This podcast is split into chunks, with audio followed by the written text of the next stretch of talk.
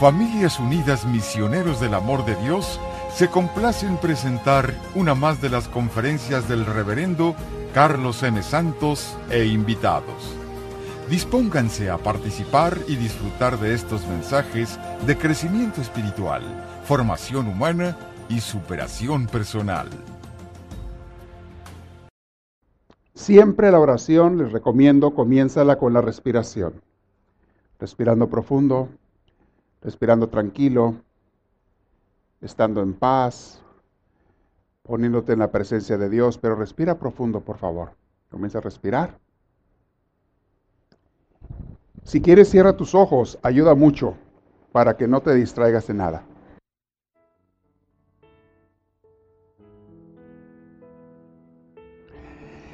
Y sigue respirando profundo, tus ojos cerrados y dile así a Dios en tu corazón estas palabras. Señor mío, en esta tarde al estar reunida, reunido con mis hermanos, te pido, mi Dios, que abras los corazones y las mentes de cada uno de nosotros. Concédenos estar en tu paz. Y si alguno de nosotros el día de hoy requiere de sanación, de cualquier tipo de sanación, te lo pedimos, Señor, danos esa sanación. Concédenos sentir tu presencia también, que sintamos esa alegría, ese gozo en el corazón. Y si no, eh, por lo menos tu presencia, Señor, que estemos conscientes de ella. Muchas veces no nos quieres dar gozos para que no nos malacostumbremos y para que no te busquemos por puro interés. Y está perfecto, Señor, tú sabes bien. Los seres humanos somos egoístas, somos convenencieros, y tú justamente quieres que te amemos no por interés, sino por amor sincero. Hoy mi Dios te quiero amar con ese amor sincero. Espíritu Santo te pido enséñame a amar con un amor puro, limpio, sincero, deseoso de servir al Señor. Dios mío, hoy me pongo en tu presencia. Hoy pido tu luz. Hoy pido tu gracia, ese Espíritu Santo y hoy con mis hermanos nos quedamos en ti, nos hemos reunido en el nombre de Jesús y todos en voz alta te decimos, gloria al Padre, gloria al Hijo y gloria al Espíritu Santo, como era en un principio, sea ahora y siempre, por los siglos de los siglos. Amén. Una vez más, hermanos, respiren profundo así rico. Quédense en la paz, en la tranquilidad de Dios. En este tema, en este curso que estamos viendo, preguntas sobre Dios, Biblia y religión. Hoy toca el tema controversial de las religiones. Un tema un poquito escabroso, controversial. ¿Por qué? Porque hay tantas opiniones en el mundo en cuestión de las religiones. Y lo más interesante no es que haya opiniones, lo interesante es que cada quien está o estamos aferrados convencidos de nuestras ideas religiosas, de nuestra afiliación religiosa, cada quien de su forma de creer con respecto a Dios. Entonces, como hay diferentes opiniones y cada quien está aferrado, mis hermanos, a través de los siglos ha habido guerras, se han matado gentes y hasta la fecha se siguen matando gentes y me da tristeza y pesar pensar lo que, lo que les voy a decir, pero yo pienso que eso nunca va a acabar la gente matándose en el nombre de Dios. Eso ha dado mal ejemplo a gente que prefiere no seguir ninguna religión. Y te encuentras con mucha gente que dice, ah, yo creo que hay un Dios, yo creo que hay un ser superior, yo creo que hay alguien, pero yo no creo en las religiones. Entonces tienes a millones de gentes, yo no sé cuántos sea el porcentaje, pero es altísimo en el mundo, de gente que prefiere mantenerse ausente, totalmente separada de religiones y de iglesias. Ya les he explicado que no es lo mismo religión que iglesia. Iglesia es la gente, religión es las normas, regulaciones y creencias que maneja una institución, la cual puede tener iglesias. Pero la iglesia es la gente, Y el templo es el edificio de ladrillo, de madera, de paja, de barro, de lo que ustedes quieran. Ese es el templo. Entonces, templo, religión e iglesia son tres cosas diferentes que muchas veces van unidas, casi siempre van unidas, pero hay que distinguir para entender de qué hablamos cuando hablamos. Una pregunta que mucha gente se hace y nos hacemos y con justa razón, y yo recuerdo que de adolescente me la hice también, porque de niño no cuestionas nada, de niño crees todo como te lo dicen y lo aceptas, y si tus papás te dicen que esta es la religión correcta y verdadera, y que así es la manera de creer en Dios, como a muchos de nosotros nos, nos educaron desde chiquitos en la fe católica romana, y nos enseñaron a creer que era la única iglesia, la verdadera, la fundada por Cristo, que el Papa es el sucesor de Pedro y que Pedro es el encargado de los apóstoles, etcétera, etcétera, etcétera. Y bueno, así lo hemos creído por muchos años, mucha gente por toda la vida, y así hay millones de gente en el mundo que lo cree. Pero como les decía, hay otras gentes que piensan diferente. Dicen, sí, pero no. Ciertas cosas sí, pero otras no. Y otra gente dice, no, es que Dios fundó otra religión, o fundó mi religión, o fundó mi iglesia, o, la hizo de diferente manera, etcétera, etcétera, etcétera. Entonces hay muchas opiniones. Hay gente que son de las ramas cristianas, vamos a entender bien. Hay tres ramas mayores, las iglesias más grandes del mundo, que se subdividen en muchas iglesias, en muchas religiones también, pero religiones. Son la judía, la más antigua de estas tres que voy a mencionar. La, judía es la religión más antigua de estas tres que voy a mencionar. Y las tres venimos de, de Abraham. Las tres creemos en, en la Biblia, al menos en el Antiguo Testamento. Los judíos, esa es su Biblia de ellos. Entonces la rama judía es la más antigua. Luego la rama cristiana, donde entramos todos los cristianos de todas las denominaciones nada más de las iglesias católicas, que hay muchas ramas de iglesias católicas diferentes. No todas son romanas, la romana es una de ellas. Existe la anglicana, la episcopal, la ortodoxa, existe la maronita, la libanesa, la etíope, eh, la, de egipcia. Hay muchas iglesias católicas que más o menos tenemos las mismas creencias en Dios, la Virgen, los santos, las imágenes, los sacramentos, eh, con un diferente líder. La Iglesia Católica Romana tiene como líder principal al Papa de Roma, en este caso ahorita es el Papa Francisco, que para mí es un hombre de Dios, un hombre santo, Francisco. Y otras iglesias católicas tienen su patriarca, le llaman patriarca. La de Egipto le llama papa también a su, a su patriarca o al principal de ellos, le llama papa. Y luego tienes todas las ramas cristianas, que llamamos muchas veces protestantes. Y se les llama protestantes porque nacieron protestando en el medioevo, en el siglo XVI, ustedes saben todo lo que fue la reforma, con Martín Lutero, Zwingli, Calvino y otros líderes, hubo muchos líderes en esa época, que nace toda la rama eh, protestante que se divide en muchísimas religiones, hay, hay cientos o miles de religiones protestantes, y obviamente miles de iglesias protestantes diferentes, algunas afiliadas con otras, otras no otras independientes, eh, y nacen ellos protestando contra cosas que veían mal en Roma, en el Papa y en los obispos de aquel entonces.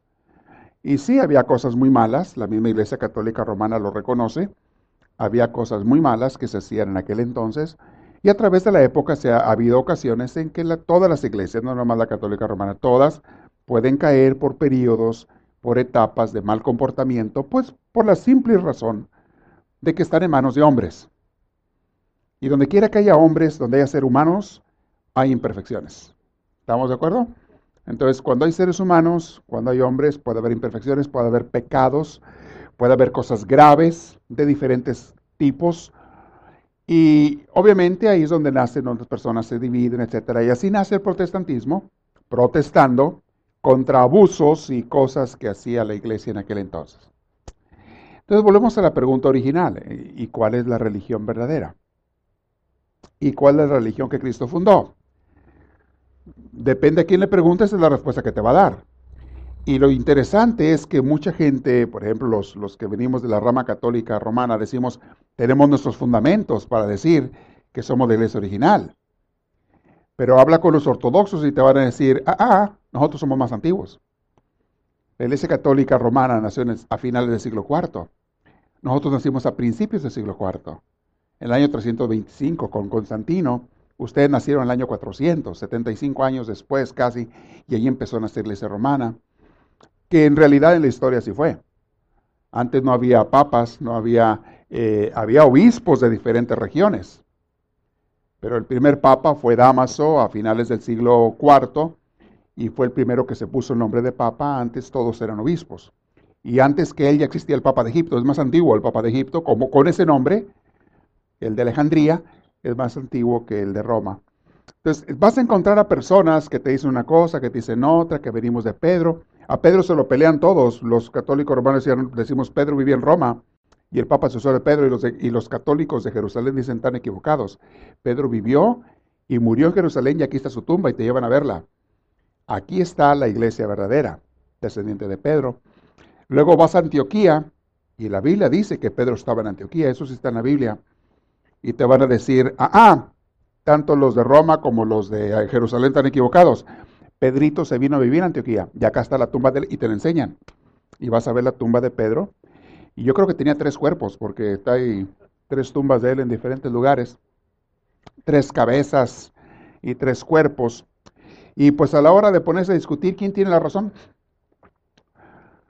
Bueno, si nos ponemos a preguntar, yo diría, ¿por qué no le preguntamos a Jesús? ¿Cuál es la religión verdadera? ¿Cuál es la que tú fundaste, Jesús? Y vamos a leer en los evangelios, donde tenemos los escritos de Jesús. Lo único que tenemos directamente de Jesús escrito son cuatro libros en los evangelios. Mateo, Marcos, Lucas y Juan. Entonces, ¿qué dice allí? ¿Cuál es la religión que Jesús fundó? Curioso, yo le he leído para adelante y para atrás, para adelante y para atrás, y en ningún lugar dice Jesús que fundó una religión. No sé si ustedes han encontrado, pero avísenme si encontraron ese pasaje porque yo no lo he hallado. Y luego hay 27 cartas del Nuevo Testamento, después de los Evangelios, la mayoría de San Pablo, pero también escribe ahí San Lucas Hechos, escribe San Juan, San Pedro, Santiago. Este, Y ninguno menciona tampoco el nombre de ninguna religión. Entonces, si hablan de una iglesia, pero él dije que es otra cosa. iglesia sí fundó Jesús. Él sí dejó una iglesia. Unos apóstoles que iban a dar el inicio a una iglesia y en Pentecostés les dio el Espíritu Santo para que comenzaran a, predicar y los mandó. La gran comisión, vayan por todo el mundo y enséñenles lo que les he enseñado.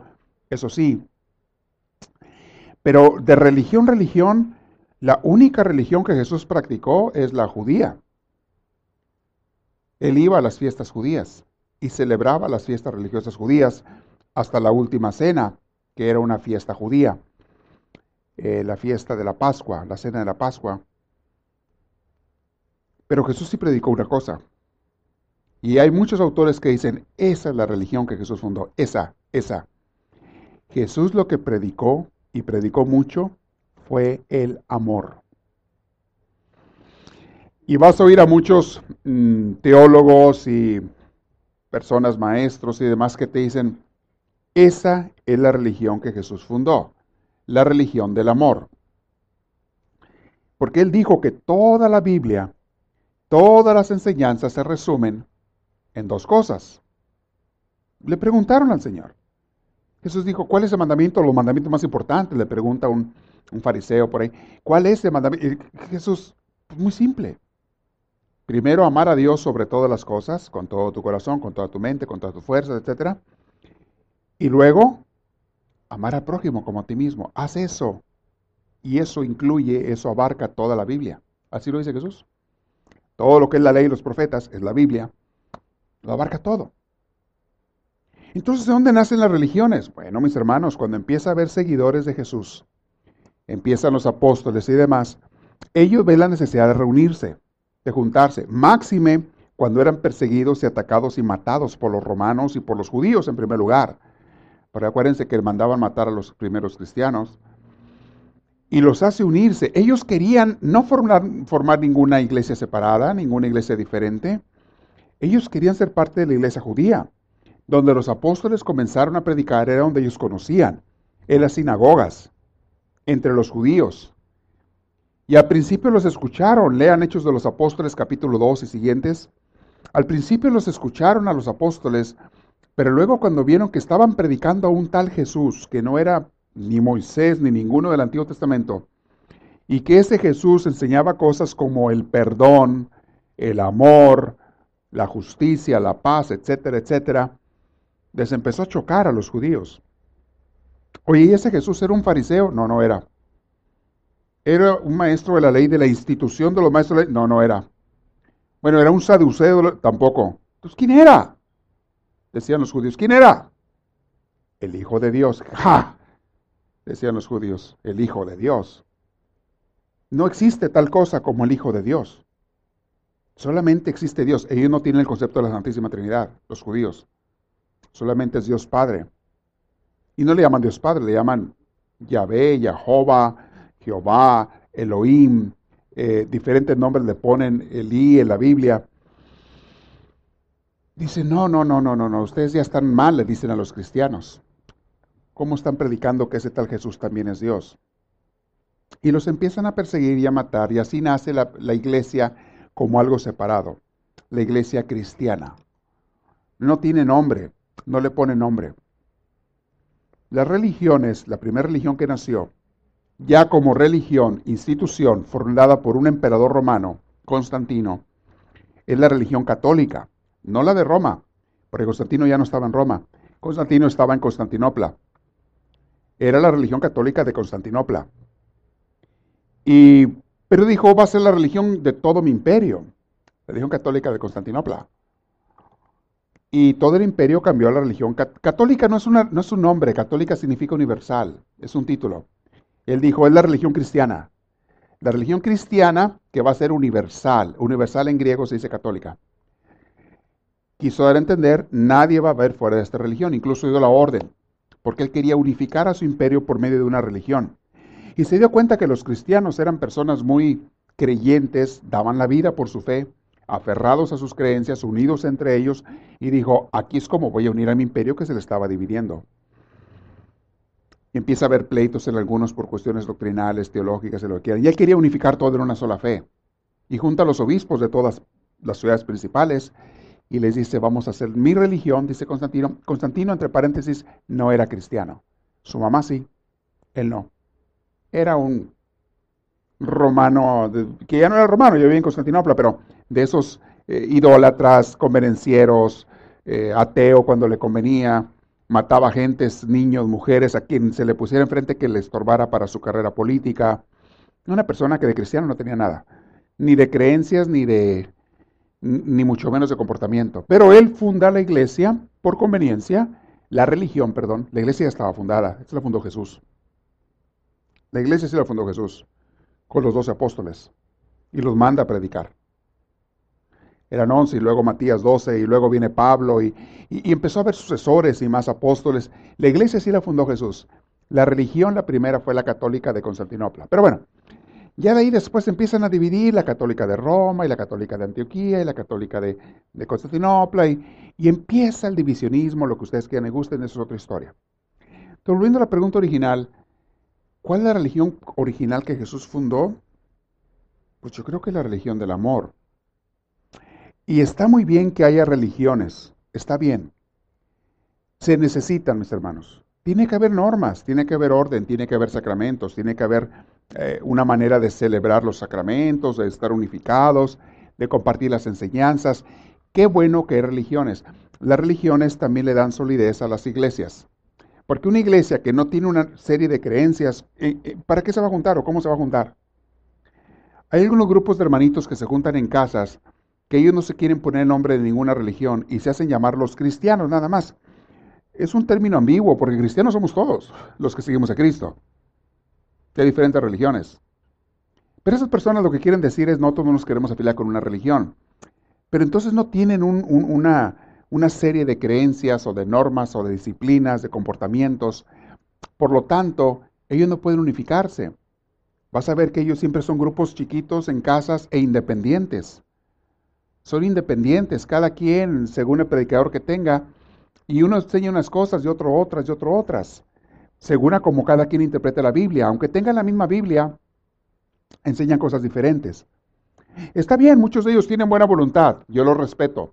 Y se juntan a orar, estudiar la Biblia y demás, pero no pueden tener solidez. Sí tiene que haber religión. Y tiene que haber normas. Y yo sí creo, mis hermanos, que Dios ha inspirado a muchos hombres y mujeres a través de la historia para que comiencen una iglesia, comiencen una religión. Y lo hace con buenas intenciones. Y ha habido muchas personas que comienzan algo nuevo con nuevas intenciones. Simplemente el protestantismo cuando nació. Ellos no querían hacer algo malo. Los protestantes no querían ni siquiera separarse de Roma. Fue Roma quien lo rechazó. Empiezan los pleitos y las agresiones. Entonces ya pues se hizo la división. Pero ellos querían separarse. Ellos querían corregir las cosas que estaban mal y seguir a Cristo en serio. Entonces, mis hermanos, yo Creo que lo que Dios quiere es que nos respetemos y nos amemos las personas de todas las religiones.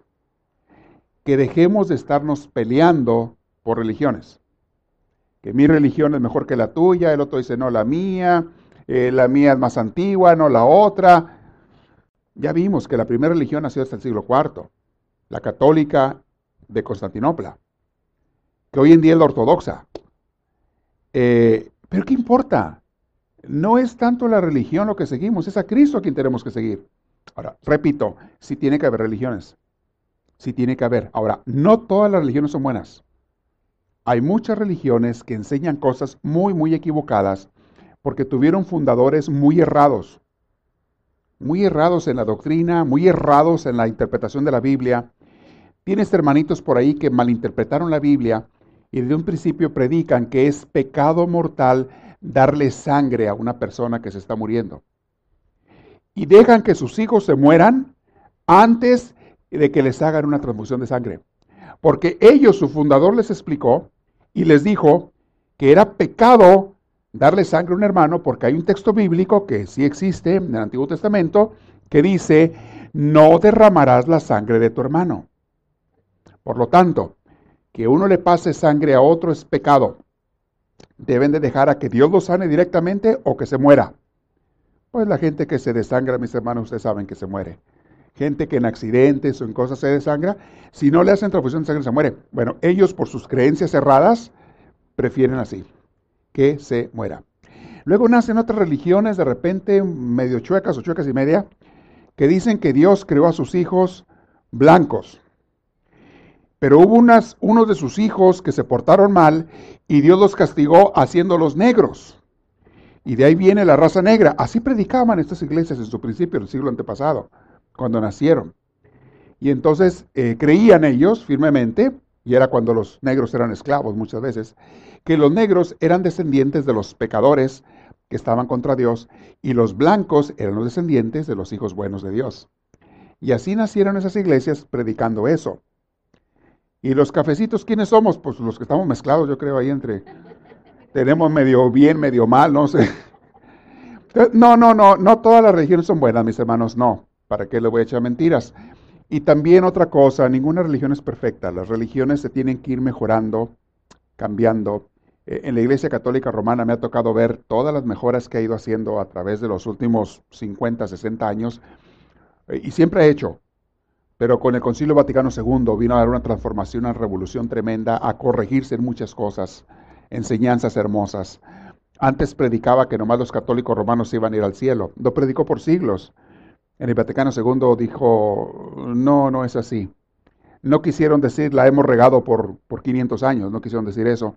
Pero dijeron, no, también gente de cualquier religión, si siguen al Espíritu Santo y siguen la obra de Dios, se van a salvar y Cristo está presente para todos, no nada más para los de una religión, bla, bla, bla.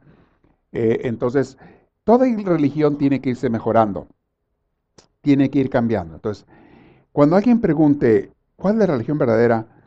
En vez de ponernos a discutir, hay que decir la del amor. Y no tienes que cambiar tu fe.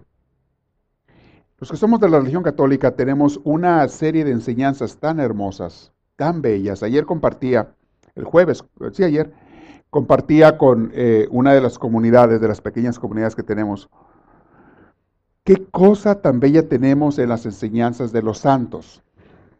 Ha habido grandes santos y santas que nos dejaron escritos libros y ejemplo de cómo se vive en la fe de una manera hermosa. Y es exactamente lo que rechazan muchos hermanitos protestantes. Rechazan todo lo que tenga que ver con los santos. Creen que le hacen un favor a Dios dividiéndole su familia o desbaratándole su familia a Dios, o sea, los hijos de Dios, poniendo a los hijos unos contra otros. A ningún padre de familia le agrada que los hijos se dividan o que los hijos no se ayuden unos a otros. Dios quiere que oremos unos por otros. ¿Sí o no? Que nos ayudemos unos a otros. ¿Y por qué nomás los de la tierra lo podemos hacer, pero los del cielo no? Oh, es que la Biblia dice que Dios es celoso. Ay, mis hermanos, volvemos a lo mismo. Gente ignorante que no ha estudiado interpretación bíblica. El Antiguo Testamento le echa cosas a Dios porque le explicaba a los judíos en un lenguaje para niños en la fe. Estaban empezando. A los niños se les explica que a los bebés los trae la cigüeña, ¿no es cierto? ¿Por qué? Porque es la única manera que les puedes explicar. Ya llegará un día en que crezcan, maduren, etcétera, y les, les explicas, les corriges. Igual con los judíos, para que ellos no estuvieran adorando becerros, porque estaban adorando becerros. Eh, seguían el ejemplo de otros países vecinos. Adoraban becerros, serpientes y demás. Y entonces Moisés y sus discípulos le decían, los discípulos de Moisés, Dios es celoso. Y Dios es vengador y Dios es castigador. Para que entendieran el lenguaje que ellos podían entender. No es porque Dios sea celoso, mis hermanos. Ser celoso es un pecado. Y decir que Dios es pecador es una blasfemia. Es lo peor que puedes decir. ¿Cómo así que Dios es pecador? La venganza es pecado. ¿No es Jesús el que nos enseñó el perdón y no vengarse? ¿No es Jesús el que dijo cuando te una cachetada pon la otra? ¿No es Jesús el que dijo cuando te quiten el manto dale también la túnica? ¿No es Jesús el que dijo? Entonces, decir que Dios es vengador es decir que es pecador. No, señores. Eso es como los judíos lo entendían. Cualquier hermanito ahora cristiano en cualquier religión que predique eso es una persona que no entiende la Biblia. Se la memorizan, se memorizan los capítulos y versículos, pero no los entienden. Y entonces enseñan cosas equivocadas. Entonces, no, no toda religión te enseña lo correcto. No toda religión está en lo correcto, pero tenemos que respetarnos todos. Yo pienso que el día en que digamos, respeto tu fe, tú respeta la mía y, vamos a, amarnos y a cooperar juntos en cómo ayudar a los demás, o oh, ese día va a haber muchas cosas hermosas en la unión. Y mucha gente que no creía en Dios o que no estaba en una religión, se va a unir a una religión, se va a acercar a Dios. De ver el testimonio hermoso que hay entre católicos, protestantes, musulmanes, eh, budistas, eh, la religión que sean. El día que la gente vea que hay ese amor entre todos, todo el mundo se va a convertir en alguna religión. ¿Y a cuál se van a hacer? A la que encuentren más cerca o la de su pariente o lo que sea. Pero si se va a vivir el amor, yo creo que toda la religión va a ser hermosa. Bien. Entonces, esa es la cuestión de las religiones. Y ahora, cada quien quiere creer de una manera u otra, ustedes decidan, eh, voy a respetar las creencias de cada quien. Si una persona cree de otra manera, yo voy a respetar y volvemos a la misma. Tenemos que respetarnos unos a otros. ¿Estamos de acuerdo en eso? Respetarnos, en amarnos. Yo les digo, yo no, no cambio yo mi fe, yo no cambio mi religión, pero yo les echaré mentiras si les digo que nomás la gente de mi religión o de mi fe se va a salvar. Les echaré mentiras. No es eso lo que Cristo enseñó. No es. Y en el cielo, les guste o no les guste a los fanáticos religiosos, se van a encontrar con gente de todas las religiones. Para su coraje, para su rabia. ¿Sí? Se van a encontrar con los santos también ahí en el cielo y con los pecadores arrepentidos también. Ahí vamos muchos. Entonces, mis hermanos, entiendan que el amor de Dios está muy por encima de las religiones. ¿Podemos entender eso? El amor de Dios está muy por encima de las opiniones o teologías o creencias de la gente. El amor de Dios está muy por encima de las razas y las diferencias y las culturas y las corrientes políticas o filosóficas que cada quien pueda tener. El amor de Dios está por encima de toda la creación. Y Él ama a todos por igual. Decir que Dios ama más a unos que a otros por sus creencias o religión es como decir que una madre ama más a un hijo porque es más alto que al otro que es más chaparro. Una madre estaría mal de la cabeza si hace diferencias por eso o por otras cosas. Por lo general, una madre y un padre buenos aman a todos sus hijos. Y no van a dejar de amar a uno por el otro. Ahora imagínate Dios que es el amor perfecto. ¿Tú crees que va a amar más a unos que a otros?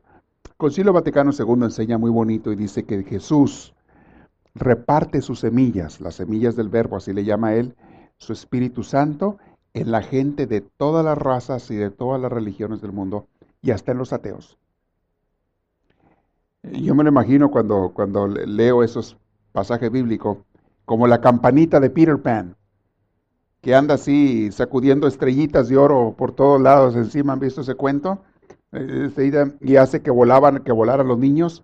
Yo pienso que el Espíritu Santo, Jesús, así están repartiendo, o Jesús está repartiendo su Espíritu Santo, como la campanita de Peter Pan, en toda la gente que quiera escucharlo, recibirlo, no importa que le llamen por otro nombre. Mucha gente sigue a Jesús, mis hermanos, y le llama de otra manera. Le pueden llamar Alá, le pueden llamar ser espiritual, le pueden llamar energía cósmica, le pueden llamar la energía positiva, le pueden llamar, es el mismo Dios, llámele como le llamen. Es el mismo Espíritu del Señor. ¿Ok? Entonces, espero que hayamos comprendido eso de la religión, eso de las iglesias. En tiempos de Jesús ya había pleitos religiosos. No crean que es nada nuevo. Los judíos estaban divididos en varias facciones. no crean que era una sola religión. Eh, hoy en día hay judíos de todas las religiones, de, muchas religiones diferentes, judíos todos. Y en tiempos de Jesús en la Biblia, leemos que existían los fariseos que tenían una, creencia religiosa judía, y los saduceos que eran otros, y cada uno de ellos tenía sus expertos. Los maestros de la ley a veces tenían otras creencias. Estaban los samaritanos, estaban los de Judea. Fíjense, ya llevo cinco religiones diferentes. Estaban los esenios y estaban los celotas que se iban por el lado de ser guerrilleros. Los esenios eran monjes, se iban al desierto y los celotas eran guerrilleros y querían liberar al pueblo de Dios, se sentían guerreros de Dios y mataban a soldados romanos y demás. Ahorita les he mencionado por lo menos a siete religiones que había en tiempos de Jesús. Un día, Jesús caminando por Samaria, iba de camino. Ustedes lo leen en el Evangelio 4 de San Juan, es un evangelio muy rico. Era el mediodía, hacía calor, mucho calor, y traía sed Jesús. Mientras los apóstoles se van por ahí al pueblo a buscar algo de comer, quiero leerles como dice por ahí el texto de San Juan, capítulo 4, y pues todos los versículos que vienen en ese capítulo 4. Dice en el 5, versículo 5, llegó Jesús a un pueblo de Samaria que se llamaba Sicar, cerca del terreno que Jacob había dado en herencia a su hijo José. Allí estaba el pozo de Jacob. Jesús, cansado del camino, se sentó junto al pozo, era cerca del mediodía. Jesús, aunque fuera el Hijo de Dios, era humano y tenía sed. Y se sentó junto al pozo, divisando el agua ahí abajo, pero no podía sacarla. Estaba muy profunda. Y con sed. Esperando a ver si alguien venía, porque la gente venía del pueblo, era el pozo para todo el pueblo. Y ese pozo estaba en las afueras del pueblo. La gente venía, generalmente las mujeres eran las que hacían eso, el trabajo de las mujeres, y con una soga larga y al, final de la soga hacían unos odres, una especie de, de cuero, hacían unos recipientes, la amarraban, lo tiraban ahí abajo y entonces se llenaba ese odre, ese recipiente de cuero, lo jalaban, se llenaba de agua y ya tenían agua y se la llevaban para su casa, para las necesidades de la casa. Y llega esta mujer, la samaritana. Curioso, no sabemos su nombre. Y ni es importante, pero se le conoce como la samaritana. Ahora, Cuando ustedes estudian exégesis bíblica y cultura bíblica, van a entender que los samaritanos, y ahí lo dice también la Biblia, los samaritanos y los judíos se odiaban a muerte. Haz de cuenta hoy en día, testigos de Jehová y católicos romanos, se odiaban a muerte. Se veían como enemigos acérrimos.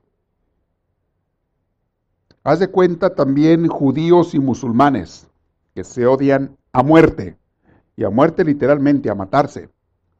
O católicos y protestantes en Irlanda, que por muchos años estuvieron tirando bombas y matando a balazos y guerras unos contra otros. Así se odiaban a muerte los judíos y los samaritanos.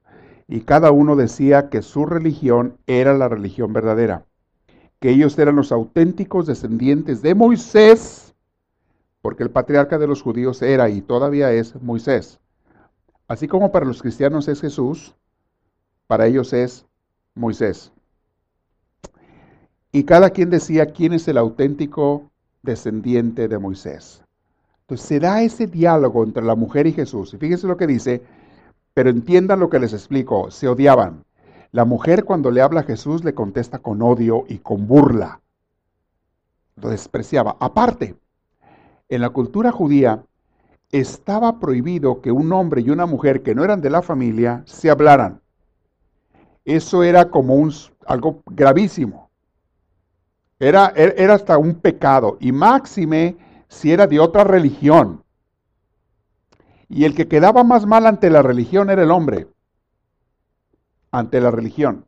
Entonces, era algo gravísimo que entre un hombre y una mujer se hablaran si no eran de la familia y vamos a ver qué pasa entre ellos. Ahí estaba en el pozo de Jacob, Jesús se sentó, era cerca del mediodía. Los discípulos habían ido al pueblo a comprar algo de comer. En eso una mujer de Samaria llegó al pozo a sacar agua. Y Jesús le dijo, así de buenas a primeras, Jesús le dijo directamente, dame un poco de agua. Ya está hablando Jesús con una mujer, lo cual era un pecado. En la religión judía, que un hombre le hablara a una mujer era un pecado. Jesús en la mente de los judíos, mis hermanos, era un pecador. Tienen que entender eso. Jesús hablaba con mujeres y se juntaba y hasta comía con pecadores, lo cual era otro pecado grave. Jesús entraba a casa de pecadores, de publicanos, y también entraba a casas de romanos, centurión y demás, iba para allá Jesús. Jesús era visto ante los ojos de los religiosos judíos como un grave pecador que se hacía pasar por maestro de la ley como ellos. Pero ¿saben una cosa? Una vez dijo Jesús, porque lo estaban acusando de pecador a ella y a sus discípulos, porque violaban la ley del sábado, comían en sábado, restregaban espigas de trigo. Y una vez dijo Jesús, la ley, o sea, la religión, la Biblia, la ley es la Biblia de ellos. La Biblia se hizo para el hombre y no el hombre para la Biblia. Jesús hacía muchas cosas que ante la religión estaban incorrectas, pero que sabemos perfectamente que ante Dios no. Que le hable un hombre a una mujer con respeto, ¿por qué va a ser incorrecto? Ante Dios eso no está mal. Cuando hay con respeto. Que se hable entre gente de dos religiones y se hablan con amor y con respeto, eso ante Dios no está mal. Está bien. Dios quiere ver la unidad, el amor, el cariño entre nosotros. Y Jesús, que era de, la, de los judíos, considerado tanto Galilea como Jerusalén, era considerado los judíos en contra de los samaritanos. Jesús le habla a esta mujer. Fíjense, era de otra religión y era mujer. Y deja tú, aparte era una pecadora, como vamos a ver después. vamos a ver qué pasa. Le dice él a la mujer, dame de beber. Y luego explica San Juan. San Juan nos explica aquí un poquito el Evangelio, porque quiere que la gente lo entienda. Vamos a, ver qué dice San Juan. San Juan le estaba escribiendo a gente griega y de cultura griega y romana. Por eso San Juan explica lo que pasa y por qué pasa. Y dice San Juan así. Pero como los judíos no se hablan con los samaritanos, así lo explica San Juan, pero como los judíos no se hablan con los samaritanos, la mujer le respondió, ¿cómo es que tú siendo judío me pides agua a mí que soy samaritana? O sea, momento, dice la mujer, párale ahí tantito. Va a empezar entre tú y nosotros, no nos hablamos. ¿Cómo te atreves? Indecente, atrevido. ¿Cómo es que tú siendo judío me hablas a mí que soy samaritana? Sabes bien que no nos debemos hablar. Ah, pero no se quedó callada la mujer. Hay mujeres así, ¿verdad? Que no se quedan calladas. Tienen que contestar. O no hay, nomás en el Evangelio, ¿verdad? No, nomás en la, vida real no hay. Ah, nomás en el Evangelio. No se quedó callada, contestó a la muchacha. ¿Cómo es que tú me hablas a mí? Fíjate cómo es la mujer, ¿eh? No se quedó callada. Y fíjense lo que le dice Jesús. Si tú supieras lo que Dios da y quién es el que te está pidiendo agua, tú le pedirías a Él y Él te daría agua de vida. Traduce como agua viva, agua que da vida. Él te daría agua de vida. Si supieras. La mujer se rió. ¡Ja! Le digo que no era una calladita, era una contestona. Se rió la mujer. ¡Ja! Señor, ni siquiera tienes con qué sacar agua del pozo. ni siquiera tienes que sacar agua del pozo y el pozo está muy hondo. ¿De dónde me vas a dar agua vida a mí, agua viva? ¿De dónde? Si no tienes ni con qué sacar. Es más, me estás pidiendo tú a mí. Jesús obviamente hablaba de otra agua, del agua espiritual, el agua que da vida, el espíritu, se hablaba Dios, Jesús. Entonces, la mujer sigue alegando. Mira, nuestro antepasado Jacob, ahí empieza el pleito religioso, para dar a entender que nosotros somos los descendientes de Abraham, dice la mujer. Nosotros somos la religión verdadera, es lo que le está dando a entender. Nosotros somos los que venimos de Jesús, diríamos en, lenguaje moderno, los que venimos de Jesús, de los apóstoles, de, Pedro, eh, así se pelea la gente hoy en día. En aquel entonces era quién venía de Abraham y quién venía de Moisés. Entonces la mujer le dice, le dice la mujer, a ver dónde está. Nuestro antepasado Jacob, ese versículo 12, nos dejó este pozo del que él mismo bebía y del que bebían también sus hijos y sus animales. ¿Acaso tú te crees más que él? Le digan, le aventó la puya. Nosotros somos la religión verdadera, para que se te quite. No sabía con quién hablaba la mujer. Yo creo que para estas alturas Jesús estaba riendo. O se estaba riendo o estaba diciendo, ay, mujer necia, terca, dejarías de ser de esas contestonas. Contestona, ¿verdad? dejarías de ser contestona. Entonces, le, dice Jesús, le contestó, todos los que beben de esta agua, de esta tu mujer, de la del pozo, van a volver a tener sed. Pero el que beba del agua que yo les daré, nunca volverá a tener sed, porque el agua que yo le daré se convertirá en él en manantial de agua que brotará dándole vida eterna. Y ahí la mujer entendió algo. Ah, no me está hablando del agua de este pozo. Pero todavía no entendió exactamente lo que Jesús decía. Pensó que era un agua mágica. En aquellos entonces había muchos brujos que iban de pueblo en pueblo y los famosos magos. Y hacían trucos y magias y esto y lo otro. Y a la gente le encantaba eso. Y había dicho, oh, ¿será un brujo este? Y trae un agua mágica que si tomo de esa ya no tengo sed. Señor, dame de esa agua para ya no tener que venir al pozo. Vieras Qué cansado es venir desde el pueblo al pozo y andar cargándolo y tengo que venir varias veces al día. Dame desagua, Señor, no la riegues. Casi le hubiera dicho, véndemela. ¿Cuánto? ¿Cómo? Tú dime. Pero ya me quito de andar viendo al pozo. Entonces, es donde contesta la mujer. La mujer le dijo, Señor, dame desagua para que no vuelva yo a tener sed y tener que venir aquí a sacar agua. Entonces Jesús, viendo que la mujer no entendía muy bien, dice, déjame pasar otro capítulo. Vamos a hablar de tu vida, mujer. Mujer, háblale a tu marido y dile que venga para acá.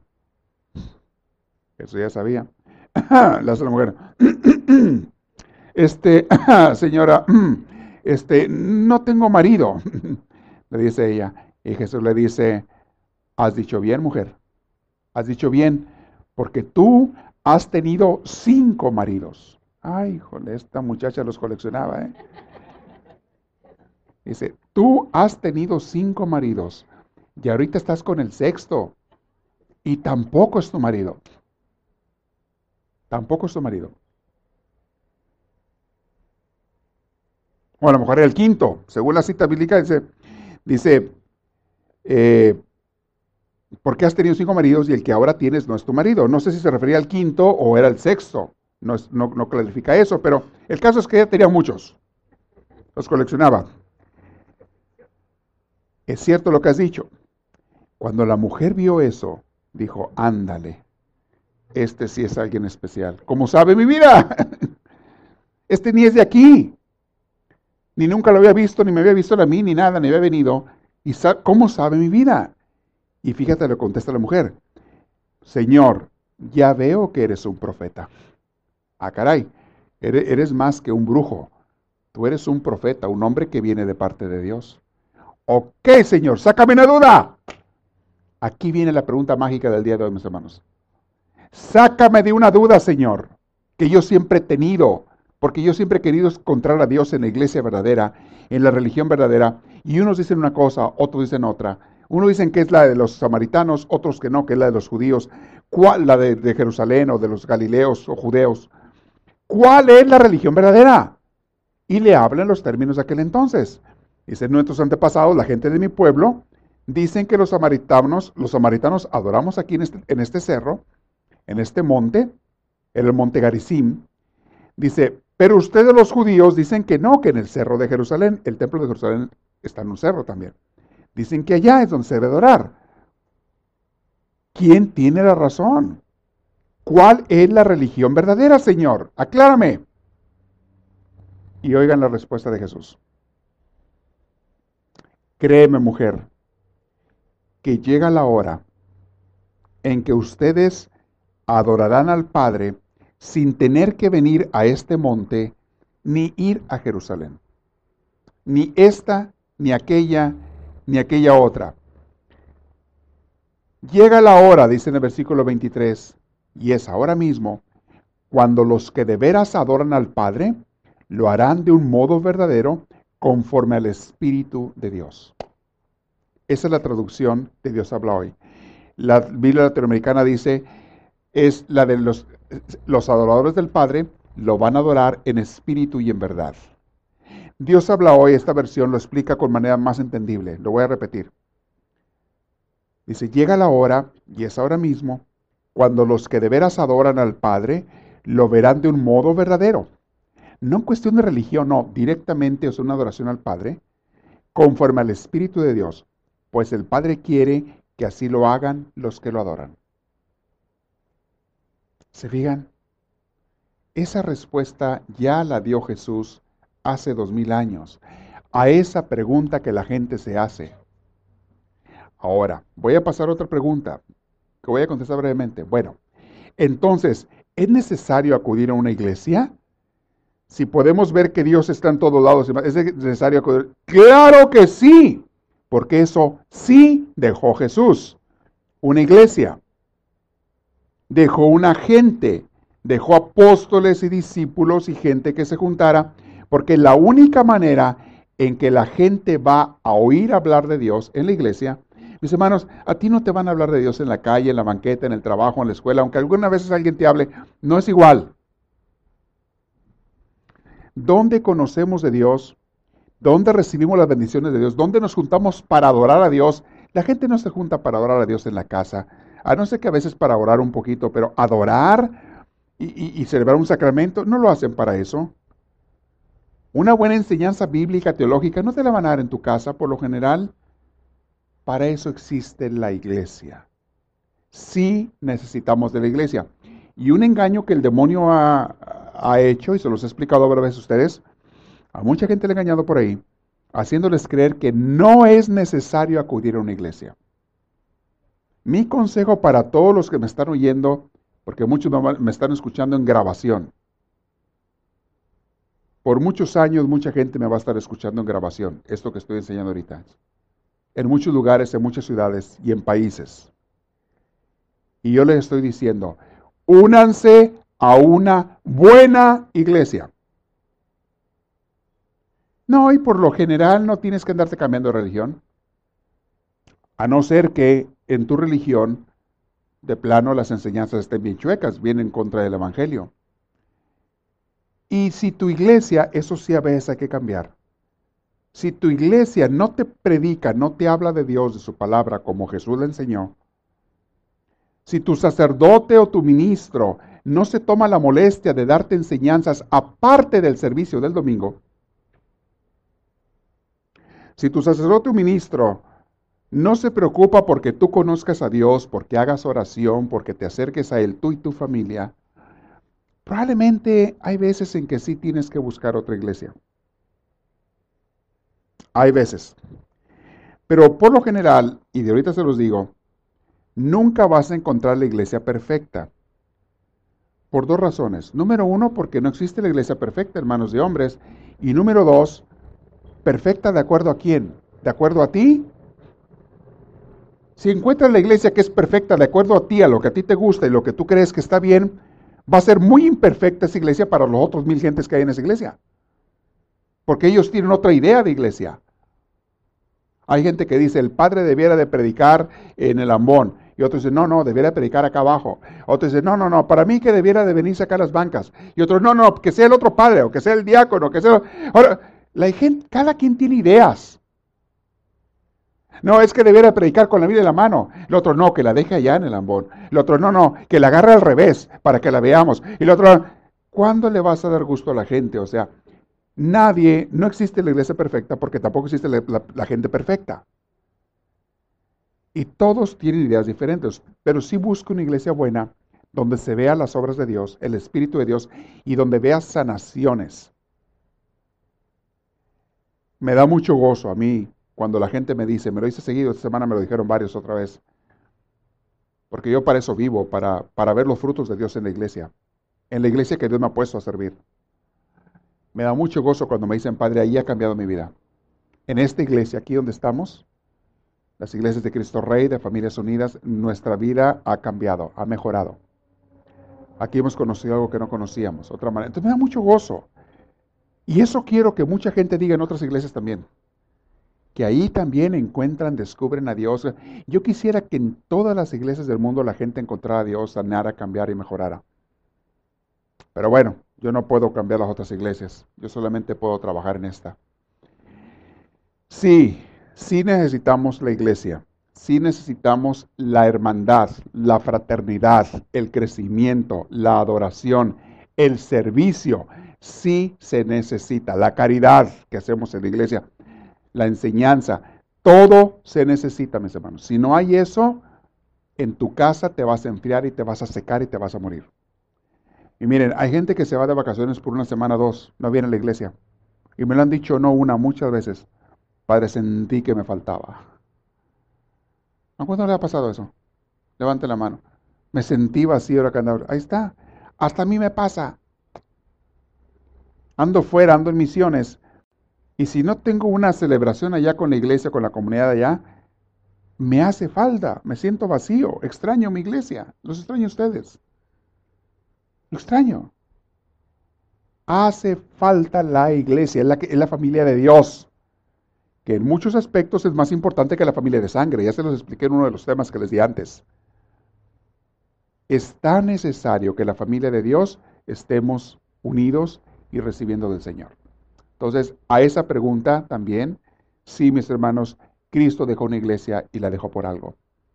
Y es en la iglesia donde tú y yo hemos conocido a Dios. ¿Para qué nos hacemos? ¿Para qué vamos a decir que no? Sí, sí, sí, nuestra madre, nuestro padre a lo mejor nos empezaron a enseñar, a hablar y todo, pero donde tuvimos el encuentro más profundo y lo seguimos teniendo y lo seguiremos teniendo con Dios y el crecimiento más fuerte es en la iglesia. ¿Para qué no vamos a decir que no? Sí, es cierto. Pues Dios no se equivoca en lo que nos manda.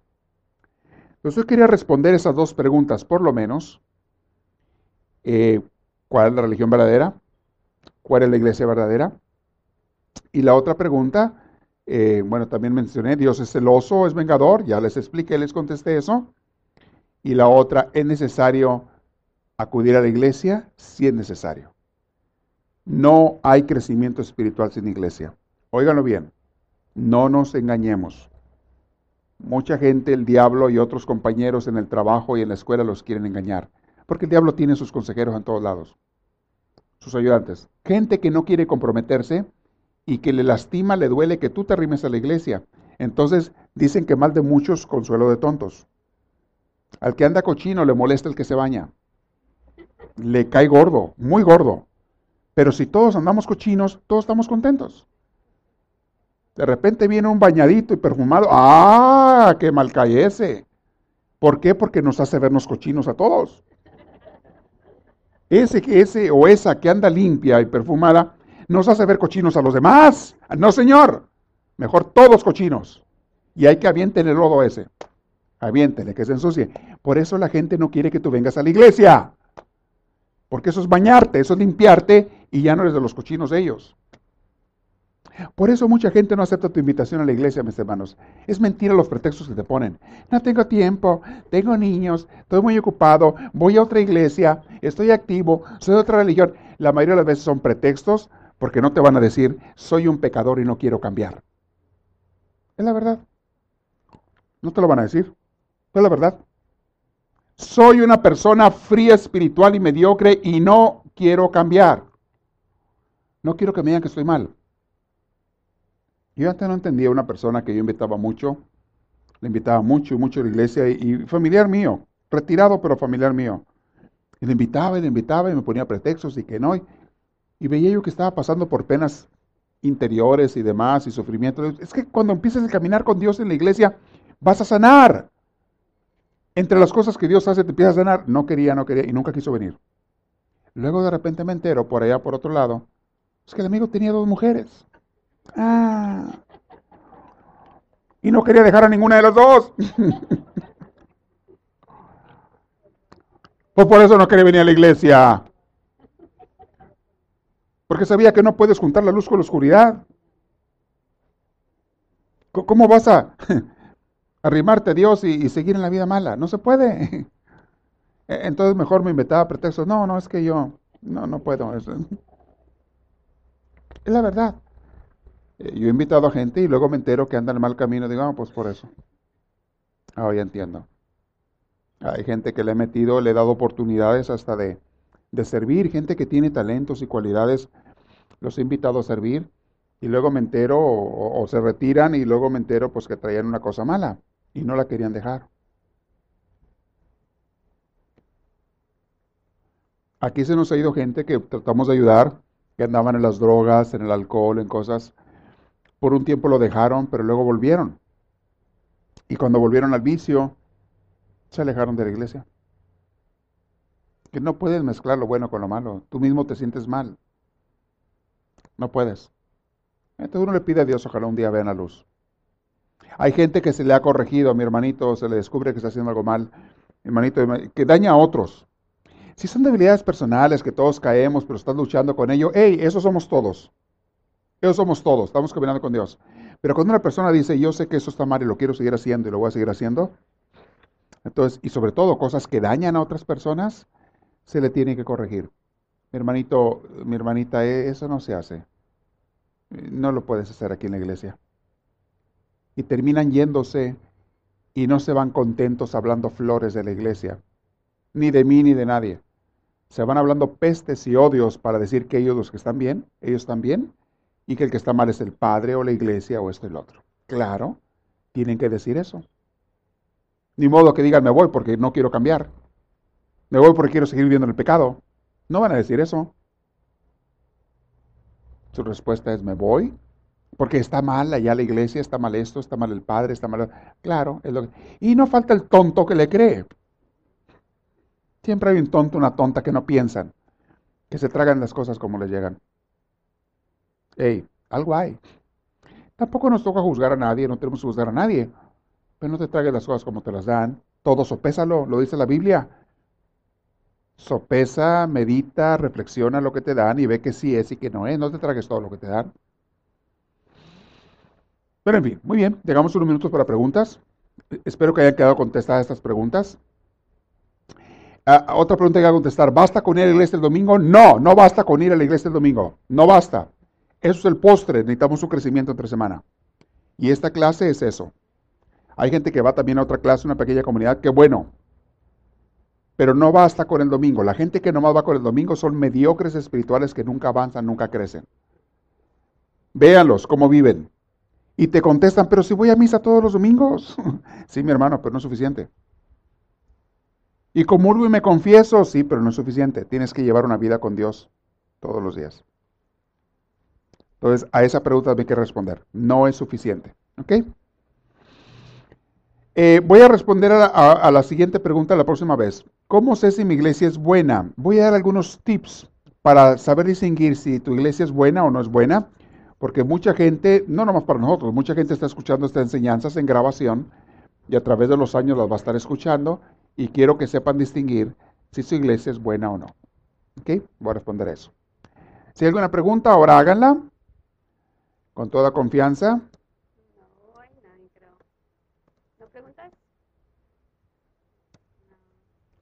¿No, ¿No hay nada? No. Ok. ¿Así hay?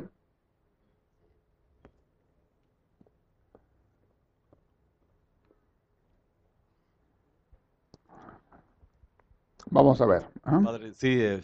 sí. Buenas noches. Buenas noches. Ah, en la Biblia se le llama al Maestro Jesús Maestro por, por la maestría que tuvo al realizar, por ser hijo de Dios. he entendido que un maestro es el que llega a lo máximo más cercano de Dios pudiera ser y Jesucristo es Dios para mí. Claro. Pero a lo largo de la historia ha habido varios maestros. Que también estos maestros. No al nivel de Jesús, pero se ha habido muchos maestros. Sí, Que, y, y hay, habrá. Jesús es el maestro de maestros. Claro. Y todos sus maestros piden en nombre de Jesús y hay seguidores de esos maestros. Sí, sí hay. Eh, ¿Qué pudiera decirme con respecto a eso? Nada, pues que hay eso. O sea, los maestros, los seguidores, los que enseñan de Jesús son, muchos. No todos son buenos, les voy a decir. Hace rato les dije. Vienen muchos que o no saben, se hacen pasar por maestros, pero no tienen la preparación. Y hay otros que pueden tener la preparación, pero no tienen la intención de ser buenos maestros. He conocido a también. Tienen la preparación, pero no tienen la intención de ayudar. Pero todos los que seamos, seamos seguidores de Jesús, tenemos que ser primeros discípulos de Jesús, los que enseñamos de parte de Jesús, primeros discípulos de Jesús, tratar de obedecerlo, de seguirlo y enseñar como Él enseñó, y no cambiar lo que Jesús enseñó o lo que la Biblia dice. Por eso hay que saberla interpretar, hay que saberla entender. Ok, gracias. ¿Alguien más tiene otra pregunta por ahí? Sí, ahí está atrás. Aprovechen, ¿eh? Aprovechen, ¿eh? Vamos a ver. Sí, buenas noches, padre. Buenas noches. Quisiera saber si sacerdote o ministros es lo mismo. Sí, todos los sacerdotes, pastores son ministros. Ministro es el que sirve. La palabra ministrar significa servir. Un ministro es uno que sirve. Y puede haber, depende de la religión que tú vayas, la iglesia que vayas, hay sacerdotes, hay pastores, hay rabinos, hay mulás en los musulmanes, hay, cada religión les llama diferentes, pero son los diferentes ministros. Sí, la palabra ministro es una palabra más genérica, más, más universal. ¿Okay? gracias. De nada, muy bien. Qué bueno, qué bueno que me pregunta. Esto seguro que a muchos les sirve la respuesta. ¿Alguien tiene otra? Porque no nomás a usted le sirve la respuesta, le sirve a muchos. ¿Ahí tiene? Muy bien, a la de una, a la de dos y a la de tres. Muy bien, vamos a pasar unos avisos.